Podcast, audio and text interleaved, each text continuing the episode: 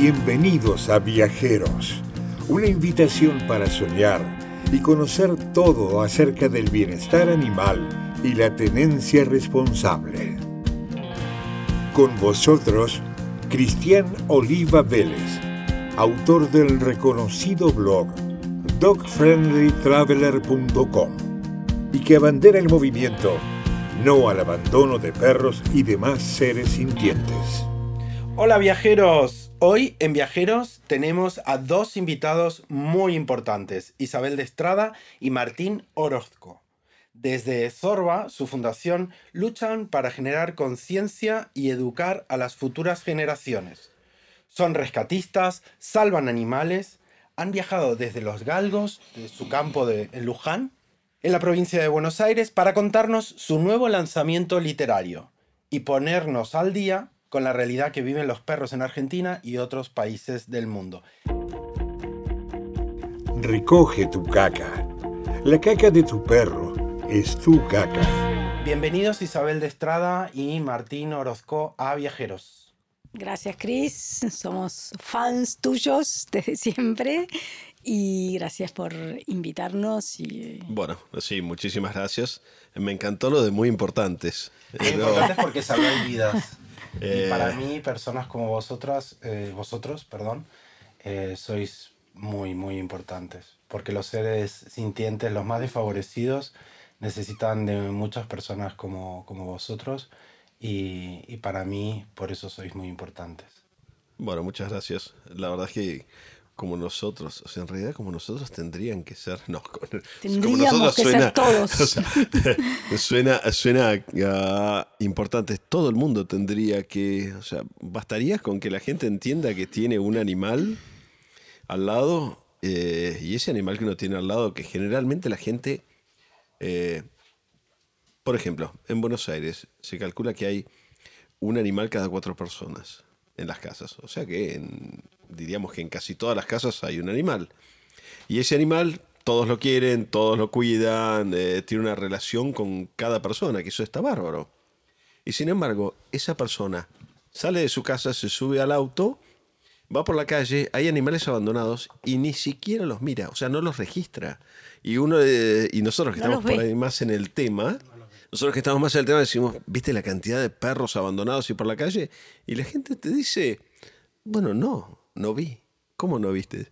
Y, muchas veces nos pasa que nuestros amigos, a partir de todo lo que nos hinchamos nosotros y cómo les recalcamos el tema, empiezan, no sabes, fui a tal lugar, estaba lleno de perros abandonados, y fuimos por tal autopista y se cruzaban los perros, y al costado de la ruta había un perro muerto, y, y se empiezan a dar cuenta que existe toda una realidad que primero no la veían, y no podés pretender solucionar un problema si no lo ves.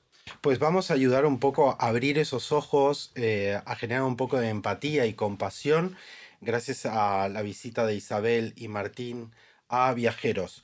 Hoy estamos en una fecha también muy especial porque ambos han creado un libro, la nueva obra de Isabel, junto con la editorial Grijalvo, que es un sello de Random House Mandadori, que va a estar en las librerías a partir del primero de noviembre. Primero de noviembre.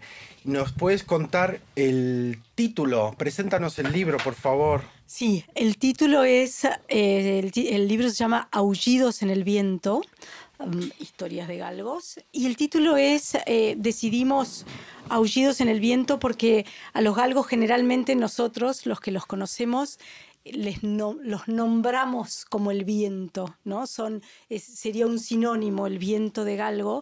Y el aullido, el aullido es un llamado, es un llamado muy antiguo que viene de los lobos, pero es un llamado para juntar la manada, es un, es un pedido de auxilio, ¿no? Y entonces es, bueno, el aullido que escuchamos en el viento y del viento, ¿no? Es, una, es un doble juego de palabras que creo que lo entendemos solo nosotros quizá, pero bueno, tiene un gran sentido. Bueno, ya lo habéis oído tomar nota, Aullidos en el Viento, de Grijalvo, a partir del 1 de noviembre. ¿Qué motivó la necesidad, Isabel, de compartir tus experiencias con el abandono y el maltrato de animales no humanos? Eh, a mí me, me emociona cada historia, me emociona cada rescate. Eh, y Ese necesito- estornudo es de Eros, perdón, que está presente en Viajeros, como no. Está acá al lado mío. Está estornudando, muchos perfumes quizás. Sí, probablemente. Eh, a mí me emociona cada historia, nos emociona cada historia, cada historia lo vivimos, eh, es nuestra vida, nuestra vida en el campo está marcada por todas estas historias y cada una, bueno, es un enamoramiento, es una tristeza, es una felicidad, es un camino. Y hace muchos años, mm, porque naturalmente me sale en la fundación, empecé a, relatar eh, los, los, empecé a contaba las historias, por supuesto, para toda la gente que nos seguía y que ayudaba y que daba tránsito, y, y- y la gente me pedía más, ¿no? Se emocionaba igual que, que yo, quiero decir, entonces eh, me pedían, me decían, bueno, pero poné a continuación y seguí, seguí. Y un día dije, "Mm, las escribo naturalmente, las voy a publicar. Y me fui hasta Random y acá estamos. Qué bien, qué lindo tesoro para compartir. Muchas gracias, qué ganas de Y, disfrutarlo. y además, perdón, eh, eh, eso fue el motivo por el cual lo hice, pero por supuesto fue surgiendo eh, la necesidad de que ese libro llegara a todo el mundo y que con el libro eh, la gente se concientizara más, conociendo además la realidad de la provincia de Buenos Aires, que nadie la conoce. O sea, en Buenos Aires hoy, eh, en la ciudad de Buenos Aires, hoy se puede decir que es una, una ciudad galguera en el buen sentido de la palabra, pues está lleno de galgos, que antes no había uno. O sea, sí, creo que mi galga, la primera rescatada. Y hoy Buenos Aires es una ciudad donde cada cuadra, ¿no? Tú ves, no sé, galgos, o los paseadores con galgos, o la gente con galgos. Bueno, eso, eh, toda esa gente que los ha rescatado sabe la realidad, pero no el resto. Entonces, a través del libro, nuestra intención es que llegue a más personas, por supuesto. Bueno, para que tengan más hogares esos galgos o otros perros de otras razas o simplemente sean seres sintientes, gatos, perros, lo que fuere, eh, nos gustaría por lo pronto que nos contarais, o que más o menos podríamos decir que son todos iguales, todos los seres sintientes, porque tienen sentimientos, pero en particular los galgos, que es el perro más veloz del mundo. ¿Cómo son ellos? ¿Qué les gusta? ¿Qué les disgusta? ¿Cuáles deben ser sus cuidados si son diferentes a los de otros perros? Por ejemplo, ¿cuántos gramos al día están recomendado que, que coman? Eros, por ejemplo, come 140 gramos por día, dividido en dos partes del día. ¿Y cuántas horas necesitan pasear, dormir? ¿Cómo son ellos? ¿Cómo, cómo es vivir con un galgo? Por favor, contarnos, que yo no tengo galgo, nunca he tenido, me muero de ganas. Vosotros, vosotros sí, y los conocéis muy bien. Martín. Bueno, eh, yo soy un, un poquito el que más me interesa el tema de los comportamientos. O sea, soy el que hago más la parte etológica de los, eh, de los perros. O sea, cómo se comportan, cómo viven. Y la verdad es que los galgos son. tienen algunas características muy especiales. Básicamente, si tuviese que encontrar una palabra para definirlos, hablaría de elegancia. O sea, no de dar, eh, tal vez estaría ahí cabeza a cabeza peleándose con la palabra distinción. Y entonces tenemos que poner distinción, elegancia, pero a la vez tendríamos que estar hablando de agilidad, de velocidad, de prestancia. Eh, la verdad es que todas las características que tiene un galgo son bárbaras. Tiene, además, eh, estamos hablando de la raza más vieja de perros. O sea, son los perros más antiguos. Eh, hay mm, más o menos unos 15, 16 tipos distintos de galgos. Nosotros generalmente los que tenemos son los greyhounds, o sea, son los galgos ingleses. Pero también, bueno, o sea, en nuestro caso particular tenemos ingleses, tenemos galgos rusos, galgos irlandeses, que todos tienen distintas características y todos servían para algo en, para algo en particular. Los galgos que nosotros habitualmente vemos acá, que son galgos generalmente usados para carreras o para cazar liebres, Como el español. Como el español, el español por ejemplo. Sí, el Eh, galgo, el galgo que, que vino a es- la Argentina es una mezcla ¿no? del inglés y del español en realidad, porque vinieron los dos, sobre todo, y se, se creó una, una mezcla de los dos. Y bueno, esos galgos, eh, un poco la característica que tienen es la mansedumbre y la serenidad. Eh, en eso se compara. Es hasta 60 o 70 metros el animal más rápido del mundo. Después es superado por el chita. Eh, pero llega a una velocidad máxima de casi 100 kilómetros. O sea, es algo, es algo descomunal. Y logra, esa, y logra esa velocidad en 15 metros. O sea que es, un, es impresionante lo que corre. Eh, pero al igual que el chita, duerme todo el día. Descansa todo el día porque es, eh, él desarrolla toda su energía, la está reservando para el momento en que tiene que correr, que a lo mejor eh, corre 30 segundos. Pero bueno, ese es el momento. Entonces están durmiendo todo el día. Uno los ve y son, son muy, muy tranquilos. Se adaptan a cualquier lugar, son mansos, tienen muy buena relación con las personas. Es rarísimo ver un galgo que tenga un problema con alguien, llámese que muerda o que se enoje o que le muestre los dientes a alguien. La verdad es que es rarísimo. Lo que quiere el galgo es dormir. Quiere dormir, estar tranquilo y comer.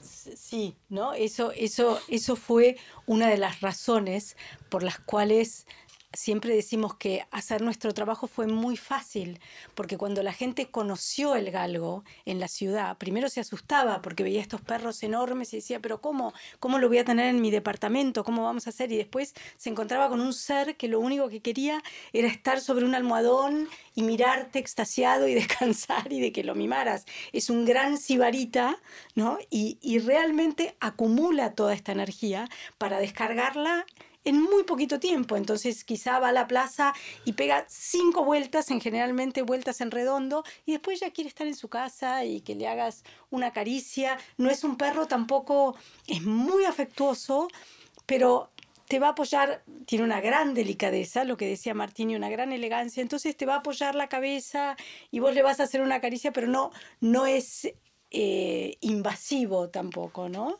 Eh, bueno, eso, eso es un galgo. Creo que entre los dos hemos hecho la descripción. Bueno, y para terminar de dibujarlo, porque Martín ha ilustrado con sus dibujos eh, muy sutiles y muy elegantes a, a, mi, a mi ojo, los percibo así, eh, los relatos de Isabel. ¿Qué piensas cuando dibujas a este bon vivant de cuatro patas? Bueno, en realidad mi origen es un origen de caballos. O sea, yo toda mi vida trabajé y viví con caballos. Y cuando descubro los galgos, me doy cuenta que tienen exactamente las mismas características. Las mismas características de elegancia, los mismos movimientos. Entonces se me hizo muy fácil. A mí me gustaba dibujar caballos, empecé a dibujar eh, galgos. Y y tienen los mismos ritmos, eh, los mismos ritmos de movimiento, tienen el mismo desplazamiento. La verdad es que es, eh, es un animal muy especial en lo que hace movimientos. Tiene, un, tiene hasta características casi felinas, porque tiene, eh, pasa con las patas, cuando está intentando traccionar, lleva las patas adelante y supera la línea de las manos. Con eso, cuando hace fuerza para traccionar, la fuerza que hace es enorme, por eso logra tanta velocidad. Pero eso, eh, el, único, el único perro que lo hace es el galgo. Y después lo hacen los gatos.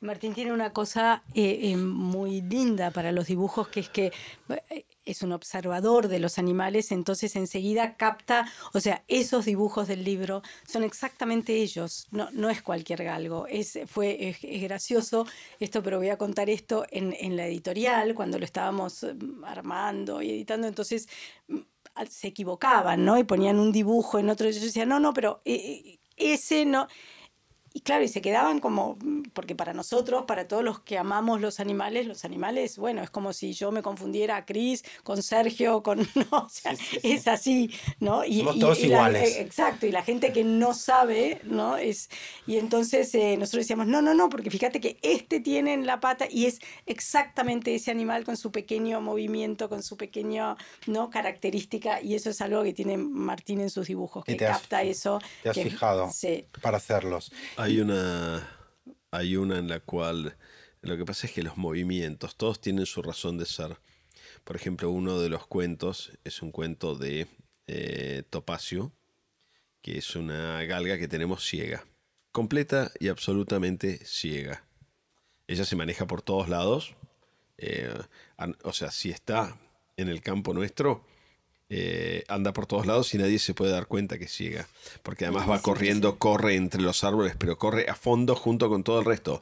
Salen corriendo los 20 perros que tenemos o 30 perros que tenemos, salen corriendo y ella va entre medio de todos y corre entre medio de los árboles y pasa por las columnas de la galería y salta cuando hay un, y hay un tronco y lo salta y, y sabe absolutamente, sabe absolutamente todo. De hecho, el otro día tuvimos un problema porque justo Isabel llegó con, un, con unas sillas para el jardín y nos olvidamos de avisarle. Y nos olvidamos. Y ella, o sea, nosotros necesitamos avisarle, mostrarle a ella, llevarla hasta ese lugar y que sepa que hay un elemento nuevo dentro de su eh, eh, dentro de su hábitat eh, seguro.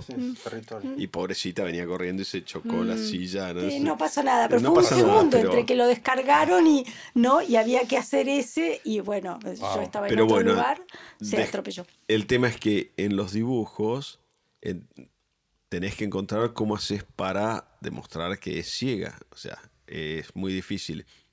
Eh, pero lo encontramos en un movimiento que hace ella.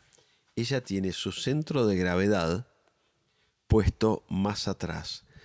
¿Qué significa eso? Ella va caminando, pero ella va teniendo cada paso que da lo da con las manos y con la cabeza, pero sin hacer mucho esfuerzo y sin poner muy dura ni la mano ni la cabeza. Cosa de si se choca con algo, saca, va poniendo las manos bien adelante, como nosotros cuando, cuando nos apagan la luz, que vamos a, Ella lo hace, ella lo hace en todo momento, va con todo su peso sobre las patas y las manos las lleva adelante.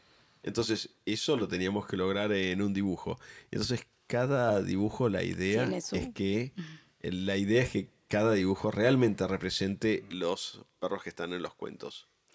Y, esto quería decir también, mm, para terminar, eh, acerca de las historias a través de los cuentos también, que es algo que a mí me interesa particularmente mostrar y hacer conocer, es un poco lo que sucede, esto es en la provincia de Buenos Aires, pero es lo que sucede en todo el país con todos estos animales abandonados y con toda la gente que está detrás de eso, ya sea la gente que los abandona, ya sea la gente que intenta salvarlos o que intenta y los diferentes tipos de proteccionismo, digamos, es en los pueblos, las protectoras de animales, las mujeres que acumulan perros porque eh, su corazón se los dice pero no pueden con ellos, eh, mm, los intendentes o, en las carreras de galos, los que lucran con ellos, digamos, están todas las formas de, a veces clandestinas, otras no, de maltrato y de eh, protección hacia los animales. Y creo que eso es bueno conocerlo. Darla a conocer. Mm. Gracias. Veo que Topacio podría robarle, si estuviera Audrey y, Hitchcock, el papel de ciega de la película. Se lo queda ella, fuera Audrey. Eh, después, eh, ¿desde qué año estáis salvando vidas, porque tú, desde que te conozco, Isabel, desde pequeña, como yo, intentando, intentando ayudar y demás, no sé Martín, no conozco la infancia de Martín, pero ¿desde cuándo podemos decir que, que estáis salvando vidas? Yo era el que los maltrataba y ella los rescataba, así nos, así nos conocimos. bueno, bromas aparte. ¿Cuándo empezasteis? Que es un tema serio. No, bueno, yo desde, desde, realmente desde niña, como me dijo una vez Brigitte Bardot, desde el vientre de mi madre, ¿no? Así, pero bueno, viví en una sociedad, yo nací en una familia muy tradicional, de campo, con una dureza extrema con los animales, con lo cual yo veía lo que hacían, ¿no? Mis primos y, y bueno, y no, no, no sabía mucho cómo, cómo era esa relación. Por eso eso marcó mucho lo que hacemos en la fundación, que es la educación. O sea, porque creo que, que bueno, un niño cuando ve a su padre, ¿no? O ve la relación que tiene o lo que fuera, bueno, es lo que sabe, es lo que conoce, es lo que repite. Creo que es, importantísimo en nuestro país eso, porque creo que todos, no hay niño que no tenga un amor o una atracción hacia un animal. Creo que hasta el que, voy a decir una cosa mm, dura, pero es hasta que el que maltrata el animal de alguna manera se quiere acercar y el lenguaje que conoce es ese, porque muchas veces en el campo hay un lenguaje muy violento. O sea, me ha pasado hace poco con un chiquito este, estas incongruencias, ¿no?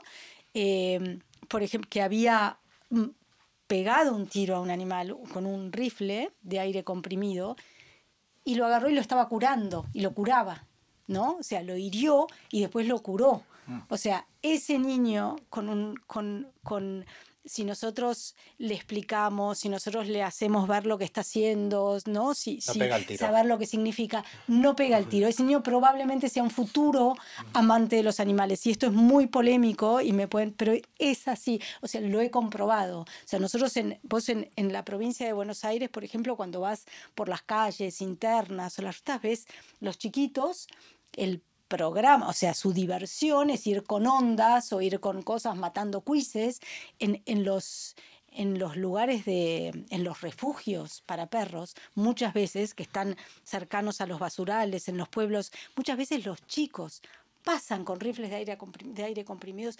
tirando a ver quién hace puntería con los animales. O sea, así estamos, ¿no? Por otro lado, es eso, esa gran atracción, o sea, el animal no le es indiferente nunca. Entonces ahí hay un enorme, ¿no? Un enorme material para trabajar, ¿no? Y para, como siempre, sí, siempre llegamos a lo mismo, a un tema de educación. Y uno se da cuenta eh, cuando vamos nosotros caminando con perros por la calle. Nosotros vamos caminando con perros por la calle y los chiquitos todos se quieren acercar. O sea, no hay un chico que ve un perro que no se quiera acercar. Son estrellas. Eh, Son estrellas, sí. Entonces, mm. se quieren acercar. Y ahí vos automáticamente sabes ese chico cómo va a ser a futuro por la reacción de la madre. Y la madre dice, no, no, no te acerques que te va a morder, que, ay, no, no, qué horror, que te va a comer, te va a matar, te va a... Una cosa así. También, eh, no, pero es falta pero de por no, por no saber. Falta conocimiento. Y hay otras que, hay otras que sí, así, eh, despacio, tené cuidado, acércate despacio y te preguntan, ¿lo puede tocar? O, o sea, y ahí es, y en ese punto es donde vos ya sabés, ese chico, cuál es el futuro. Probablemente ese chico al cual la madre dijo, no, no te acerques que te van a morder y que son, eh, no sé, malísimos, eh". ese chico se aleje. Y no, por, no por maldad de él, sino porque le, o sea, le enseñaron eso. Y después hay, hay, hay, otra cosa que, que nosotros decimos que, que creo que es muy importante, es un país a donde, por supuesto, los animales, como decía Gandhi, esta famosa frase que todos conocemos, ¿no? de que una nación se conoce de la manera en que trata a sus animales, un país en que haces 20 kilómetros y encontrás dos animales muertos en el medio de la ruta y que la gente los sigue pasando por encima sin siquiera moverlo a un costado, sin el mínimo respeto hacia eso, ¿no? Y que ves estos animales o mm, perros con sus ubres o caballos arrastrando carros y que no reaccionamos, no los miramos habla de nosotros, habla de los argentinos y en esto hay que ser duro y hay que decirlo. No es, o sea, muchas veces el tema animal, gracias a Dios, está cambiando y creo que todos los que estamos intentando esto tenemos mucho que ver mm, con felicidad, lo digo, no, Con, no con vanidad, sino con felicidad que se puede hacer. Eh, bueno, mm, esto habla de nuestra de nuestro degrado, ¿no? Eh, porque porque no es que es los animales o las personas o esta respuesta de que, bueno, con la cantidad de problemas que tenemos, eh, los animales pueden esperar, es lo mismo. Es lo mismo cuando vos llegás a una casa o a una pequeña casa en un pueblo o en un barrio humilde, pongamos un ejemplo de un barrio humilde, donde hay un niño cuidado, donde hay una pared pintada, por humilde que sea, una rosa que florece, hay un animal gordo y brilloso y donde todo y hay una persona feliz además, ¿no? que es, lo más... Eh, y en, la casa donde todo eso está mal, el animal está mal y la persona está mal también. Con lo cual es un síntoma. Y eso es, bueno, eso es lo que quisiéramos que todos nos diéramos cuenta, ¿no? Que todos través lo del amor. Exacto. Hay amor El en esa cuidado, casa. amor. ¿no? Es, Amor. mm. ¿Y hubo algún episodio en particular que despertó vuestra necesidad de, de ayudar a, a los animales? ¿Hubo algún episodio que os marcó? Bueno, en realidad eh, no sé si hubo una, si hubo una cosa en particular. Yo creo que es, es el constante ver eh, falencias y siempre falencias humanas. O sea, nosotros siempre que eh, lo que decimos es, cada vez que ves un animal con problemas, empezá a buscar en su historia y en algún lugar falló el humano. O sea, los animales no, eh, o sea, no tienen errores de por sí. Los errores de convivencia, los errores de trato, los errores eh, son siempre de los humanos. Y vos te vas para atrás en la historia de cualquiera de estos perros que nosotros rescatamos y siempre encontrás la falla de una persona. Entonces, ¿a qué tenemos que apuntar? A las personas. Tenemos que apuntar a corregir eso. Y volvemos siempre, que conozcan el problema, que lo vean. La gente no es mala. La gente no es mala por, por ver un perro, eh, por ver un perro y no hacer nada para que ese perro esté mejor. Y vos decís, pero que esta persona está mala. No, nunca nadie le enseñó que es un ser No, no lo ve, sintiente, no lo ve. nunca nadie le enseñó que él puede hacer algo, nunca nadie le enseñó que convivimos con ellos.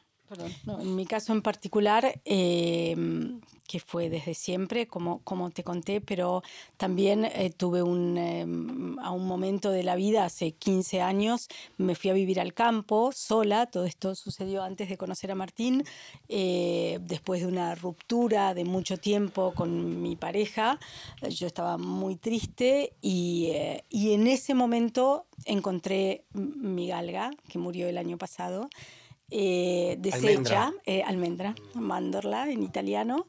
Eh, la encontré en, en, eh, durante nada en un auto, paré, era un, un conjunto de huesos, eh, y a través de ella y a través de todos los que siguieron, creo que sané, sané mi espíritu herido con ellos, con cada uno Como que... dices tú, te lamiste las heridas. ¿no? Exacto, hacen con cada uno que sanaba, bueno, iba sanando yo.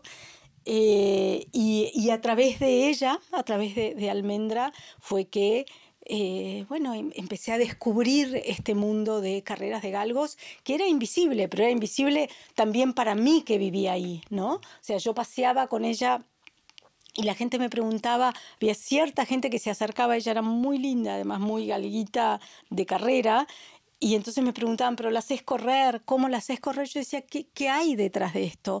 Bueno, y después mm, conocí a Martín, que con, con quien teníamos la misma sensibilidad y estábamos, él ayudaba a una señora en Luján en ese momento, que era lo que yo llamo gente con enorme corazón que acumula esta cantidad de perros que no puede con ellos, no puede con su vida, con nada, porque tener 200 perros en una casa es imposible. Y bueno, y ahí siguió la fundación y el descubrimiento de las carreras, las denuncias, hasta que finalmente llegamos a esta ley. Y bueno, acá estamos. Bueno, qué bien. Esta pareja de valientes me gustaría que me cuente eh, si el número de galgos abandonados, el maltrato, ha aumentado, ha disminuido. ¿Qué, qué sentís desde que habéis empezado con la Fundación Mm, bueno. Sorba? Bueno, por empezar, la que hace realmente la que hizo el gran movimiento de galgos eh, acá en Argentina fue Isabel. O sea, ella es la que, la que empieza a mover el tema. Es más, siempre, eh, siempre nos reímos y decimos, vamos a ponerlos de moda. O sea, vamos a ponerlos de moda. Y cómo se. Y en una forma. Y en una forma eh, especial, porque. Viste que como en todas las cosas, eh, hace 30 años los perros eran, el perro canchero era el Doberman, después fue el policía, después vinieron los, eh, o sea, los Golden, eh, después los, eh, los. Bulldogs, Mm. sí, después los Bulldogs franceses. es que y- ahora sean todos, ¿no? y ahora, y tienen que ser todos, pero, pero un perro que directamente no existía era el galgo. O sea, el galgo no existía para la gente. Es más, vos le preguntabas a la gente No, no acá en Buenos conocían. Aires, lo Mm. conocía la gente de campo nada más. Eh, entonces vos le preguntabas y la gente no sabía. Se empezó a difundir el tema, se empezó a pelear con el tema de, de las carreras. eh, el tema de cómo, se, de cómo se combatía el problema de las carreras, eh, que yo en un principio no estaba en contra de las, de las carreras, porque yo creía que había forma de hacerlo, al igual que se ha hecho con los caballos, que se ha logrado la forma en protegerlos, en cuidarlos, en que uno encontraron la forma en que cada vez, en que cuanto más cuidado está el caballo, mejor está, más corre, más resultados. Entonces se logró eso. Es, una, es un tema que da para una discusión muy grande. Otra entrevista. Otra, pero otra entrevista invitamos a Martín para hablar de los caballos. Pero en el caso de los perros, nos dimos cuenta que era imposible. O sea, no había forma bueno, de... los galgos se habían convertido en, en juego. Era juego clandestino. De los ludópatas. Entonces era, exacto, era una máquina de, como la máquina de, de, hacer, ¿no? sacar monedas, era exactamente lo mismo. Entonces, el resultado era todo este abandono y todo esto. Y era imposible, la única forma era, la única forma de combatir fue prohibirlos, porque ni siquiera entendían, o sea, la gente que los tenía ni siquiera entendía el concepto de decir, bueno, eh, búsquenle la vuelta, trátenlos mejor, no, ni siquiera entendían ese concepto. o sea, estábamos tan alejados y bueno, eh, Isabel peleó muchísimo hasta que logró que... Eh, Pero bueno, la respuesta de si hay más galgos ahora, creo que hay menos, realmente. Em, creo que, hay muchísima más conciencia, incluso hay, hay, está la denuncia, está eh, realmente toda la gente sabe, al llegar a la televisión se, hizo un tema muy público y masivo, entonces eh, em, mismo los galgueros que no, quienes, porque algunos han tratado bien a sus animales, pero mismo los que no lo hacían, se cuidan también porque saben que tienen un vecino que denuncia. La gente empieza a denunciar y, y, realmente queremos que así sea, ¿no?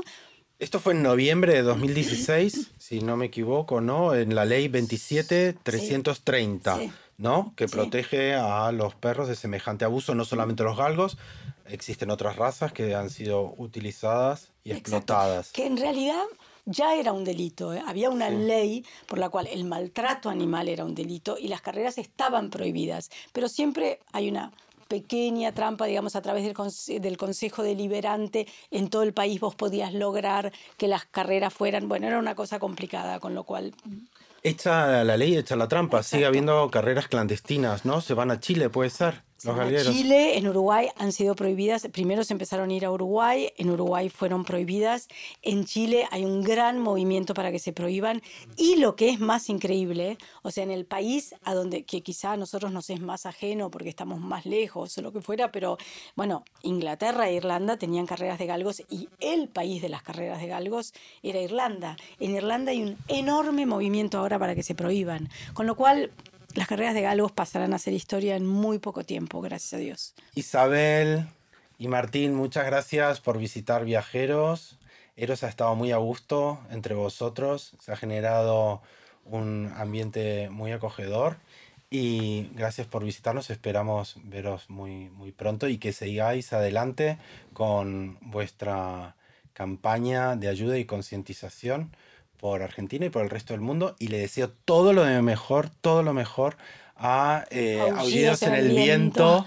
el 1 de noviembre en librerías. Gracias otra vez. Y gracias a vos, Cris, eh, por este inmenso trabajo que haces con Eros, que hacen y con todos los que te rodean, porque es una parte muy, muy importante de lo que todos hacemos, la difusión.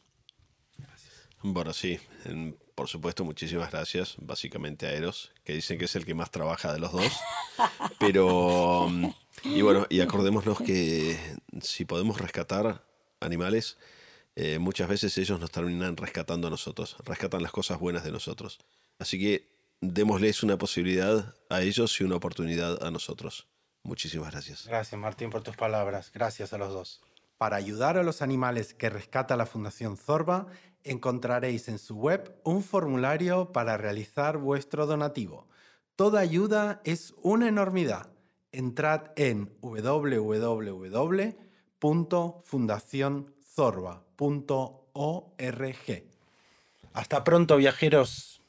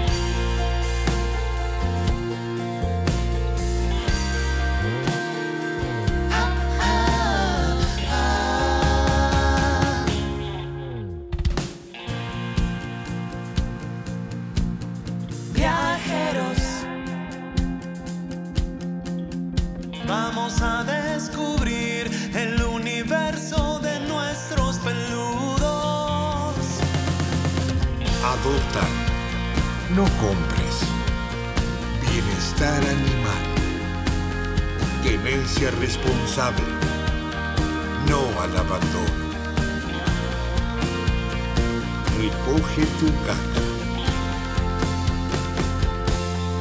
Viajeros es un podcast para todos. En el próximo episodio entrevisto a una persona que recibe de manera desinteresada a perros en situación de calle y nos contará cómo es la experiencia de ser casa de acogida. Si te ha gustado este episodio, suscríbete en tu canal de podcast favorito y compártelo con tus amigos y amigas. Seguro que a muchos les resultará de utilidad. Hasta el próximo encuentro.